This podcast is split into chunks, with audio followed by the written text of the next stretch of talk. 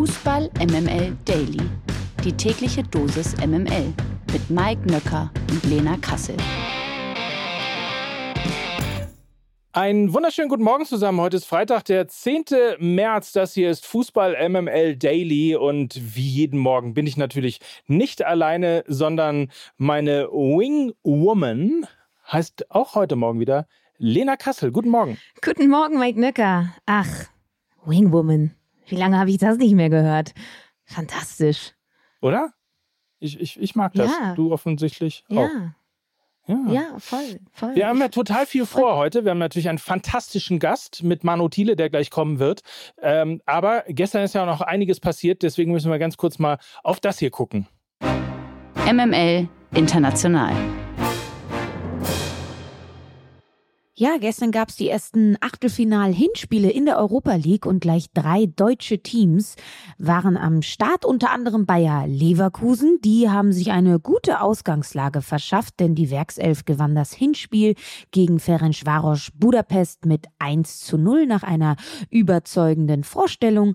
Tor für die Leverkusener schoss äh, Kerem bei und eine wilde Achterbahnfahrt gab es zwischen dem ersten FC Union und Saint-Gilloise. Ich hatte es ja prophezeit, dass es ein sehr, sehr enges Spiel werden wird. Und Saint-Gilloise hat über weite Strecken der Partie Union Berlin mit eben den eigenen Waffen geschlagen, hinten reingestellt, den Ballbesitz an die Unioner gegeben. Die hatten tatsächlich über 60 Prozent Ballbesitz, mussten also über weite Strecken das Spiel machen, mühten sich ab und liefen im zweiten Durchgang dann zweimal in einen Konter, kamen aber immer zurück und zwar dreimal. Die Partie ging 3 zu 3 aus, also irre Comeback-Qualitäten der Unioner. Aber es bleibt eben auch dabei, wenn sie das Spiel machen müssen, dann offenbaren sie nach hinten eben große, große Lücken, weil sie eben nicht so tief gestaffelt stehen können. Es wird also sehr, sehr spannend werden, wie dieses Rückspiel ausgeht.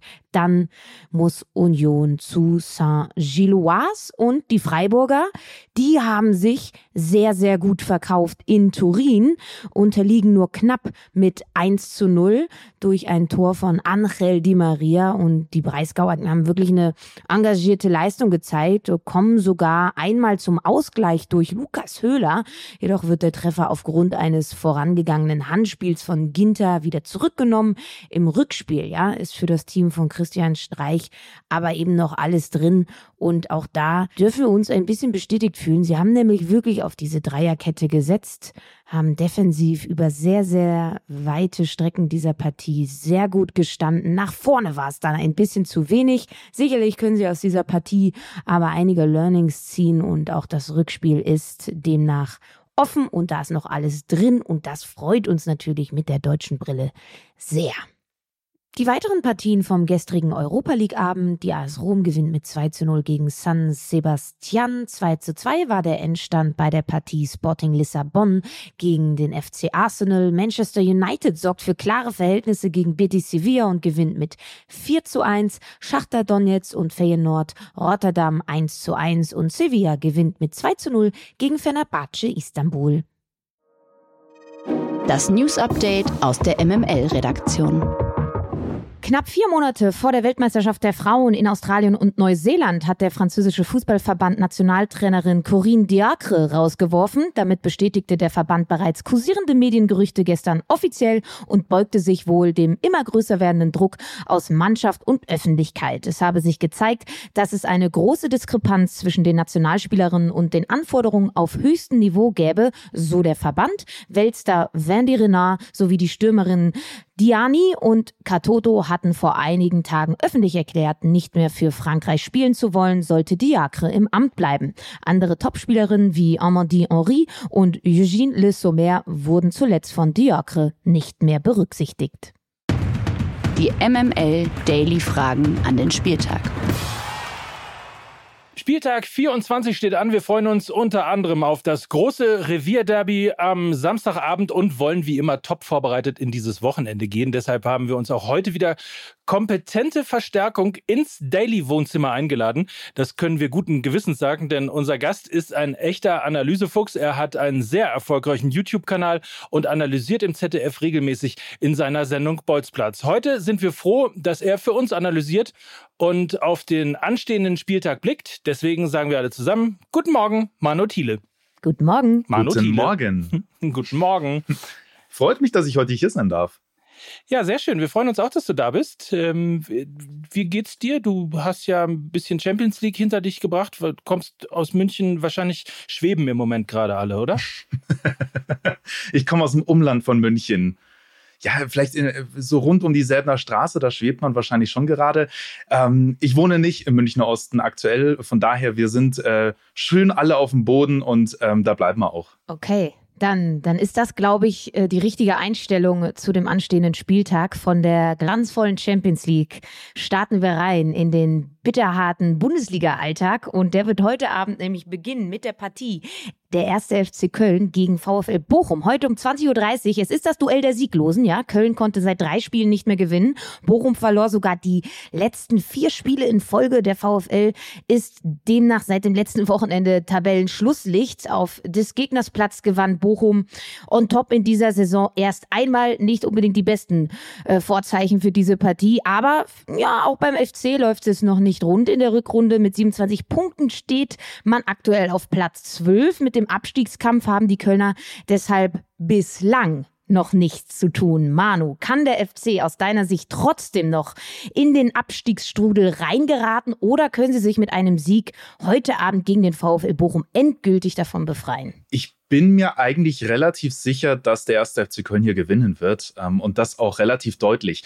Du hast ja auf der einen Seite die Stärke des ersten FC Köln und das sind ja Flanken, hohe Bälle in die Mitte und auf der anderen Seite hast du beim VfL eine große Schwäche und das sind hohe Bälle in die Mitte und zwar defensiv. Ne? Und wenn du dir dann überlegst, okay, wenn viele Flanken reinfliegen, viele Kopfbälle vielleicht sogar äh, dann in Richtung Tor gesetzt werden. Von daher also ich kann mir sehr gut vorstellen, dass es da zwei, drei Kopfballtore geben wird. Die Bild titelte, glaube ich, heute Klartext zu Kölns Sturmkrise. Ganz ketzerisch, da haben sie natürlich einen Punkt mit, weil du hast natürlich recht, Manu. Ein Signature-Move von Baumgarts Fußball sind natürlich äh, die Flanken in den Strafraum. Da hatten sie bisher natürlich mit Modest in der vergangenen Saison einen prädestinierten Stürmer, der die Dinger einfach äh, wahrscheinlich auch mit Augen zu reingemacht hat.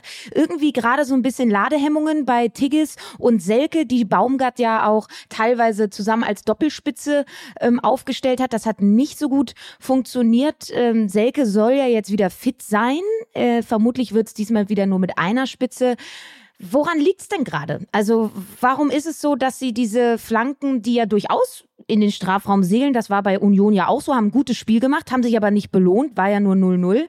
Ähm, wieso knipsen sie momentan nicht? Ist das einfach eine Ladehemmung bei Tigges und Selke, der ja auch sehr verletzungsanfällig war oder ist? Oder steckt noch was tiefergehendes dahinter? Boah, das ist eine sehr gute Frage. Du bist ja dann tatsächlich beim ersten FC Köln noch mal ein bisschen tiefer drin als ich. Ähm, ich habe immer mal wieder das Gefühl, dass auch die, die Präzision gefehlt hat in der letzten Zeit. Ähm, vielleicht auch ein Stück weit das Glück des ersten FC. Ähm, oh, aber ansonsten tue ich mir da ehrlicherweise schwer. Ähm, aber trotz alledem, wenn man sich überlegt, drei Viertel, glaube ich, so Pi mal Daumen der Eintritte kommen über außen ins Angriffsdrittel. Und, und dann wird es ja über die, über die Anzahl schon kommen. Ne? Wenn du zehnmal eine Flanke reinschlägst, dann ist schon die Chance relativ groß, dass dann einmal ein Kopf oder ein Fuß zu finden ist. Ähm, und ich denke, gegen den VfL Bochum wird es dann ganz, ganz besonders oft passieren. Da wird äh, der FC noch mal ein bisschen offensiver sein, als es das vielleicht in den letzten Wochen war. Und dann wird irgendwie dann der Ball reinfliegen und dann, ja, wird, wenn man so will, der Knoten platzen und dann wird es auch wieder bergauf gehen. Ich werde jetzt mal nicht die Lukas Vogelsang-Rolle annehmen und irgendwelche Sprüche über Davi Selke machen, aber ähm, ich hätte vielleicht noch ähm, eine Frage zum VfL Bochum. Wir sind ja so ein bisschen, wie soll ich sagen, so äh, Underdog-Supporter, was den VfL Bochum angeht bei Fußball MML. Hast du vielleicht ein bisschen mehr Hoffnung, als wir die möglicherweise im Moment haben, dass das nicht eine Katastrophensaison für den VfL wird? Also so schlimm ist es ja nicht mit Thomas Letsch. Ähm, wenn man sich mal seine Tabelle ansieht, also seitdem er Trainer des VfL ist, dann steht er, glaube ich, auf Platz 13 in der Bundesliga. Jetzt sieht es natürlich richtig düster aus, jetzt sieht es richtig übel aus, aber das ist da hinten so eng. Von daher abschreiben würde ich sie noch nicht. Ähm, aber es gibt ja, ja diese blöde Floskel, hey, das zweite verflixte Jahr, wo man es immer mal ein bisschen schwieriger hat. Macht mich jetzt auch nicht hoffnungsvoller. es tut mir leid. Ja. Kommen wir mal zum nächsten Spiel. FC Bayern gegen den FC Augsburg am Samstag um 15.30 Uhr. Die Bayern empfangen also nach dem Champions League-Erfolg gegen Paris recht gefestigte Augsburger. Wäre der FC Bayern jetzt der BV 09 Borussia Dortmund, würde ich sagen, da haben die Augsburger gute Chancen. Bei Bayern bin ich mir nicht so richtig sicher. Wie der erste FC Köln. Trotzdem hat der FCA 27 Punkte auf dem Konto. Das Problem der Augsburger, während sie die letzten vier Heimspiele in Folge gewinnen konnten, haben sie auf der anderen Seite die letzten vier Auswärtsspiele verloren. Die Bayern natürlich zu Hause ungeschlagen, kommen vor allem mit Champions League Rückenwind zurück in die Allianz Arena. Die Münchner sind noch immer punktgleich mit dem BVB und dürfen daher nicht federn lassen. Deswegen kommen wir mal zu diesen zwei Dingen. Zum einen das Champions League-Thema, ähm, wenn man unter der Woche so emotional, ähm, so erfolgreich gespielt hat und äh, dass dann eben der Alltag in der Bundesliga wiederkommt. Was glaubst du? Auf der einen Seite die Bayern angekommen in der Saison oder siehst du wirklich Chancen für den FCA? Ich kann mich erinnern, ähm, im DFB-Pokal hat ja der FC Augsburg auch gegen die Bayern gespielt und da hatten sie ja diese Statistik, dass man viermal nicht gegen Bayern verloren hatte, wenn ich mich jetzt nicht ganz täusche. Und, und dann hieß es, oh, das ist der, der FC Augsburg-Fluch, den man hat. Ne? Das kommt ja dann sehr schnell in den Medien. Ah, die, die, Sache ist, bei Augsburg weiß ich nicht so richtig, in welche Richtung das gehen soll. Ähm, am Anfang der Saison hieß es, ja, wir wollen mehr auf Ballbesitz setzen, wir wollen auch spielerische Lösungen finden. Das hat dann überhaupt nicht funktioniert und seitdem ja, ist man wieder bei diesem galligen, ekligen Fußball, den man auf dem Platz sieht und auch neben dem Platz äh, ab und an mal auf der, auf der Bank. Ja, und bei Bayern, das ist halt einfach eine Naturgewalt, wenn du in der Allianz Arena spielst. Und das ist ein ein routinierter Kader, routinierte Spieler, die nichts anbrennen lassen und ähm, so langsam aber sicher finde ich schon sich gefunden haben, auch mit dem, was Julian Nagelsmann haben möchte. Das haben, die haben in den letzten Wochen einen dermaßen großen Schritt nach vorne gemacht, was das taktisch angeht, was das Gefühl angeht, was die Dominanz auch in der Allianz Arena angeht. Und da fehlt mir irgendwie die Fantasie, wie es sein kann, dass Augsburg da gewinnt. Ich habe ich hab so ein bisschen das Gefühl, dass die Bayern pünktlich zur Crunch-Time und die beginnt ja ab März, wenn die Champions League K.O.-Spiele anstehen, wenn es in der Bundesliga ein bisschen heißer wird, weil die Meisterschaft eben auch nicht mehr so ganz so weit weg ist. Jetzt sind sie wieder voll da. Und das Hinspiel haben die Augsburger ja in Augsburg knapp mit 1 zu 0 gewonnen. Ich glaube, die Vorzeichen sind jetzt komplett andere. Ich kann mich daran erinnern, dass damals die Augsburger die Bayern mit dem extrem hohen Pressing unfassbar geärgert haben. Damals waren sie noch sehr, sehr anfällig, wenn wenn der Gegner sie hoch angepresst hat. Ich habe das Gefühl, Seit dem siebten Spieltag haben sie sich genau auf diesem Gebiet extrem weiterentwickelt. Also wenn der Gegner sie hoch anpresst, können sie sich mittlerweile fehlerfrei da hinten herausspielen. Das ist mitunter die größte Errungenschaft unter Nagelsmann. Also wie sie sich aus einem gegnerischen Pressing befreien. Richtig, richtig gut. Und unterschiedliche Vorzeichen auch, was die defensive Stabilität angeht. Ein Matthijs de Licht stand damals auch in der Startelf, habe ich nochmal nachgeschaut, ist aber ein ganz anderer Matthijs de Licht, den wir jetzt sehen. Nämlich er ist der klare Abwehrchef. Er nimmt Druck von der letzten Kette, er nimmt Druck von Upamecano, weil er einfach mittlerweile äh, in, im Ansatz ein so breites Kreuz hat wie Leon Goretzka in seinen besten Zeiten nach dem Fitnessstudio. Also ich glaube, die Vorzeichen sind komplett andere und ich kann mir bei bestem Willen nicht vorstellen, dass Bayern da zu Hause nach diesem Champions League Abend nur ansatzweise irgendwas anbrennen lässt ja, noch einen kurzen Satz zu dieser 0 zu 1 Niederlage. Da hatten die Bayern aber auch wirklich viel Pech. Die hatten, glaube ich, einen Expected Goals Wert von ungefähr drei. Ja. Also es hätte auch 3-1 ausgehen können. Da hattest du einfach beim FC Augsburg einen richtig guten Torhüter und sehr, sehr viel Glück. Wir kommen zur nächsten Partie am Samstagnachmittag. Eintracht Frankfurt empfängt den VfB Stuttgart. Platz 6 empfängt also Platz 15. Europapokal empfängt Abstiegskampf. Wettbewerbsübergreifend konnte die Eintracht seit drei Spielen nicht nicht mehr gewinnen. Das gehört auch zur Wahrheit dazu. Der VfB verlor zuletzt gegen die Bayern, machte aber trotzdem einen guten Eindruck. Stuttgart ist eines von vier Teams, das mit 19 Punkten zu dieser Abstiegsbande gehört. Was traust du den Schwaben gegen die Eintracht zu? Und ist es vielleicht sogar ein Vorteil auch für den VfB, dass die Frankfurter ja am Mittwoch in der Champions League noch ran müssen?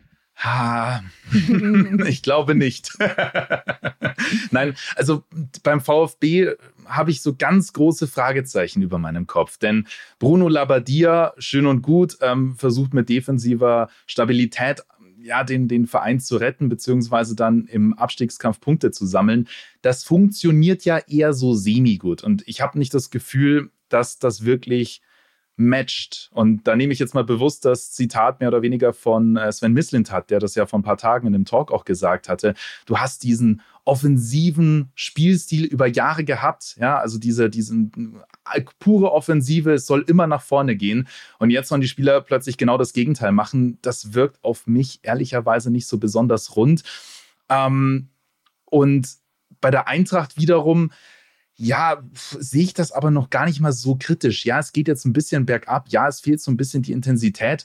Und ähm, du hast die, die Doppelbelastung mit der Champions League. Trotz alledem ist das halt ein grandioser Kader, den sie da zusammen haben. Und ähm, der auch individuell deutlich besser besetzt ist als der des VfB. Vielleicht noch einen kurzen Hoffnungsschimmer an alle Stuttgarter. Äh, Manu, du hast vorhin äh, gesagt bei der Bochumer Defensive, dass sie sehr, sehr anfällig sind bei Flanken. Das trifft leider auch auf die SGE zu. Ähm, kassieren irre viele Standardgegentore, kassieren aber auch irre viele Gegentore bei gegnerischen Flanken und dann mit einem Kopf. Also das ist äh, die Achillesferse der SGE. Und auf der anderen Seite haben die Stuttgarter ja jemanden in ihren Reihen, der mitunter zu einer der besten Flankengeber in der Liga gehört. Er ist wieder mit dabei. Borna Sosa war noch gelb gesperrt gegen die Bayern. Und ich würde vielleicht sogar ein Experiment wagen aus Bruno Labadias Sicht. Ich würde weiterhin wie gegen äh, gegen die Bayern mit vier nominellen Innenverteidigern in der letzten Kette spielen, also Mavropanos, Sagadu, Ito und Anton und dafür Borna Sosa eine Reihe nach vorne packen, ihn einfach mal offensiver aufstellen und damit eventuell die letzte Kette der Frankfurter so richtig nerven. Das äh, könnte ein Mittel sein, wie sie zu einem Tor kommen. Dazu Thiago Tomasch, auch wieder ein Startelf-Kandidat, war ja auch verletzt, ist eingewechselt worden gegen die Bayern, hat mir gut gefallen. Ähm, ich glaube, eventuell könnte da eine kleine Möglichkeit für den VfB Stuttgart bestehen. Aber natürlich hast du komplett recht. Nominell sind die Frankfurter Favorit, klar. Ich hoffe, einer hört uns aus der Familie Labadia. äh, das ist eine wertvolle Information, finde ich, die kurz mal weitergegeben werden könnte. Tue dies. Schalke 04 gegen Borussia Dortmund, Samstag 18.30 Topspiel. Es ist das 100. Mal, dass Schalke und der BVB in der Bundesliga aufeinandertreffen. Und ich glaube, diesmal ist es nicht nur ein Spiel, das man sich nicht schön trinken kann, weil es kein Bier im Stadion gibt. Es ist, glaube ich, auch ein Spiel, das man sich nicht schön trinken werden muss. Man mag es nämlich kaum glauben, aber es ist das Duell der Unbesiegbaren. Zumindest, wenn man auf die Rückrunde blickt, dass der BVB zu schlagen ist, hat der FC Chelsea allerdings unter der Woche in der Champions League gezeigt. Schalke kommt mit breiter Brust. Die letzten beiden Spiele gewannen die Königsblauen. Es ist ja der zweite gegen den zweitletzten, was auch schon eine irre Konstellation ist.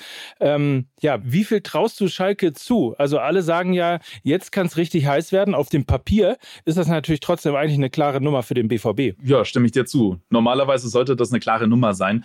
Ich habe mir mal die gegnerischen Torschüsse angeschaut von Schalke. Wie war das denn in den letzten Spielen? Und da ist aufgefallen, in vier der letzten sechs Spiele, wo es eben so gut lief, hat der Gegner maximal zehn Schüsse abgegeben. Ähm, das ist in der gesamten Hinrunde davor kein einziges Mal passiert. Das zeigt ja schon mal, wie, wie grandios die Defensive ist und dass man die gefestigt hat.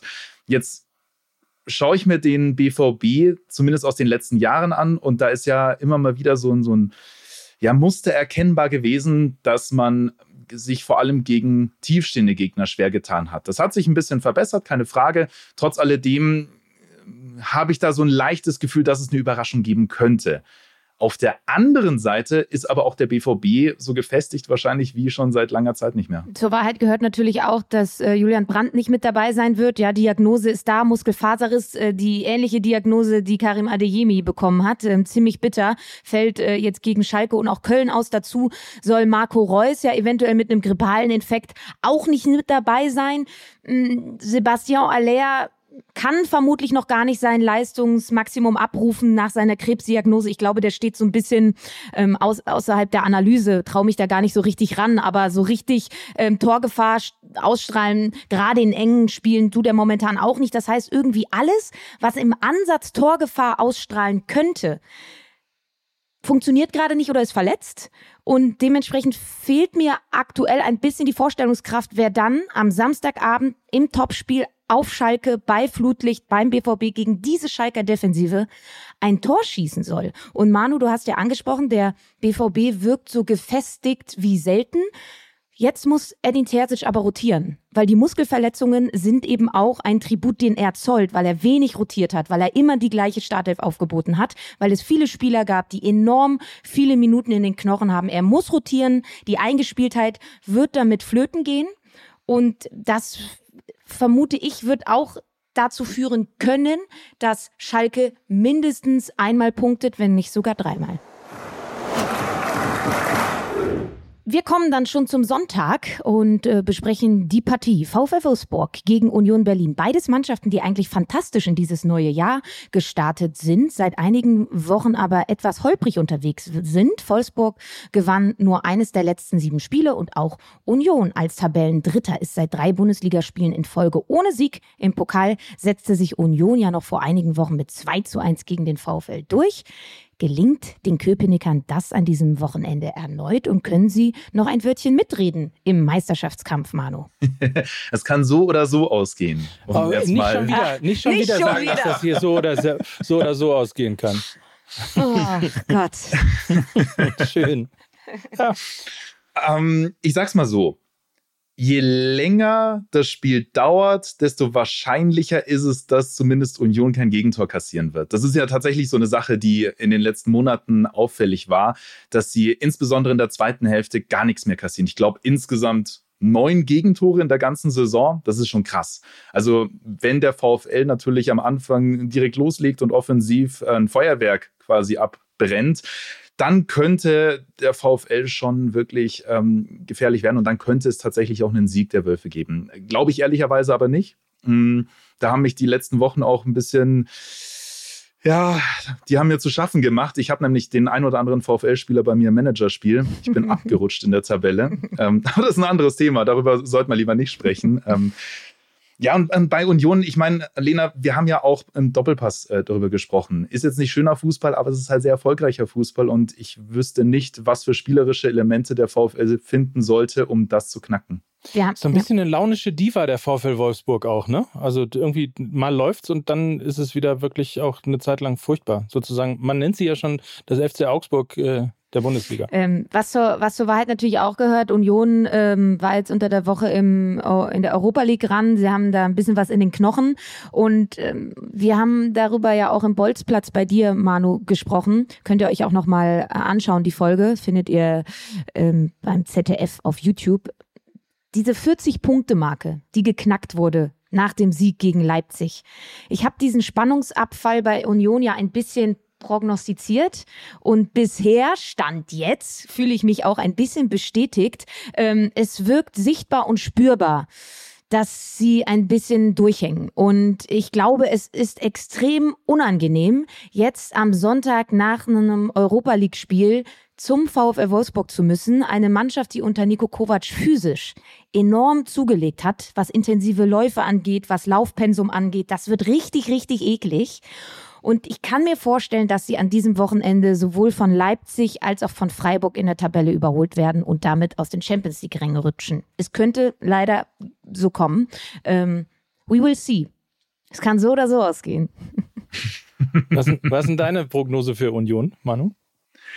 Ähm, ich denke, dass Union 2 zu 1 gewinnen wird. Ist jetzt kein so besonders äh, außergewöhnlicher Tipp, aber könnte gut passieren. Dann schauen oder, wir mal auf oder, oder, oder, oder es wird ein 2-1 für Wolfsburg, so oder so.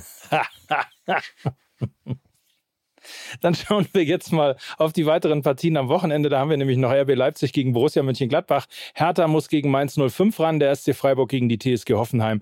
Und Werder Bremen trifft auf Bayer Leverkusen. In der zweiten sieht man besser. Und apropos blicken, wir blicken wie gewohnt auch nochmal auf die zweite Liga. Da stehen an diesem Wochenende nämlich auch einige richtungsweisende Partien an. Heute Abend empfängt der erste FC Nürnberg zum Beispiel Eintracht Braunschweig. Da geht es um wichtige Punkte im Kampf um den Klassenerhalt. Viele blicken sicher auch nach Bielefeld. Die Arminia empfängt mit ihrem neuen Coach Uwe Koschinat, den Tabellenführer aus Darmstadt. Die Darmstädter verloren vergangenes Wochenende ja beim ersten FC Heidenheim und einen Punkt Vorsprung haben sie nun nur noch auf den HSV. Die Hamburger spielen am Sonntag in Karlsruhe und Heidenheim muss nach Düsseldorf. Wie verfolgst du die zweite Liga? Wir alle wissen, es ist die stärkste zweite Liga aller Zeiten, aber ähm, glaubst du, da oben passiert noch was?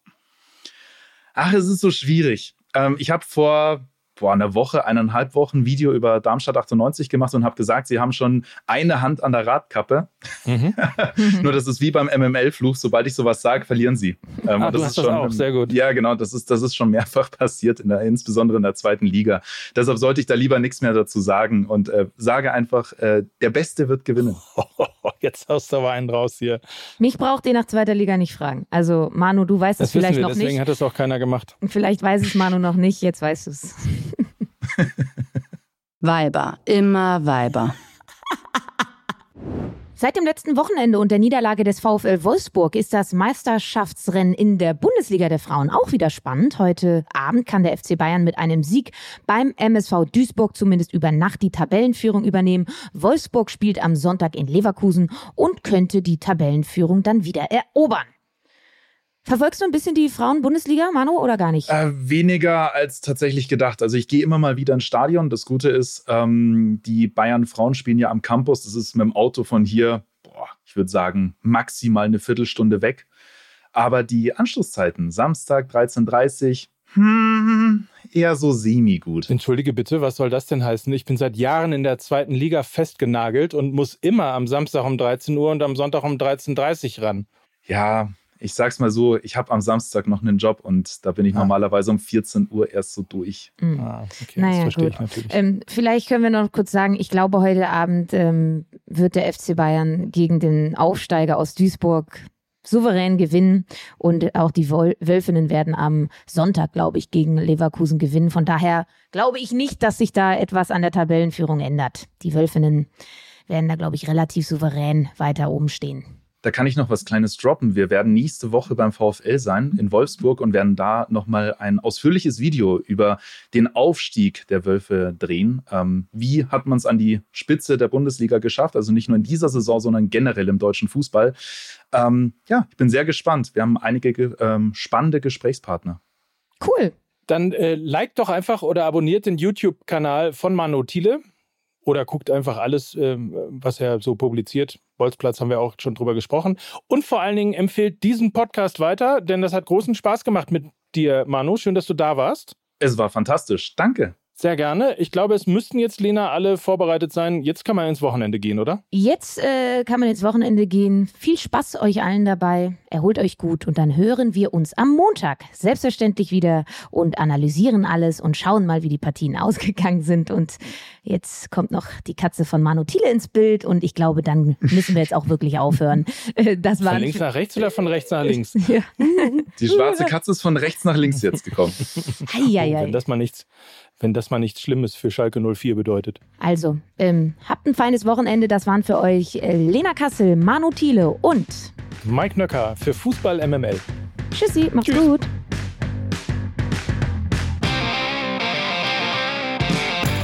Dieser Podcast wird produziert von Podstars bei OMR.